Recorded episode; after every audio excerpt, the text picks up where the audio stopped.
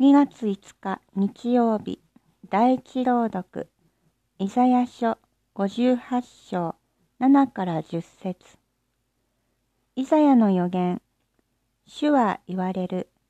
私の選ぶ断食とは飢えた人にあなたのパンを裂き与えさまよう貧しい人を家に招き入れ裸の人に会えば衣を着せかけ同胞に助けを惜しまないこと。そうすれば、あなたの光はあけぼののように差し入れ、あなたの傷は速やかに癒される。あなたの正義があなたを先導し、主の栄光があなたのしんがりを守る。あなたが呼べば主は答え、あなたが叫べば私はここにいると言われる。くびきを負わすこと、指をさすこと、呪いの言葉を吐くことをあなたの中から取り去るなら、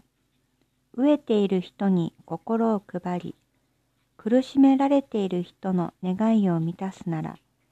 あなたの光は闇の中に輝き入れ、あなたを包む闇は真昼のようになる。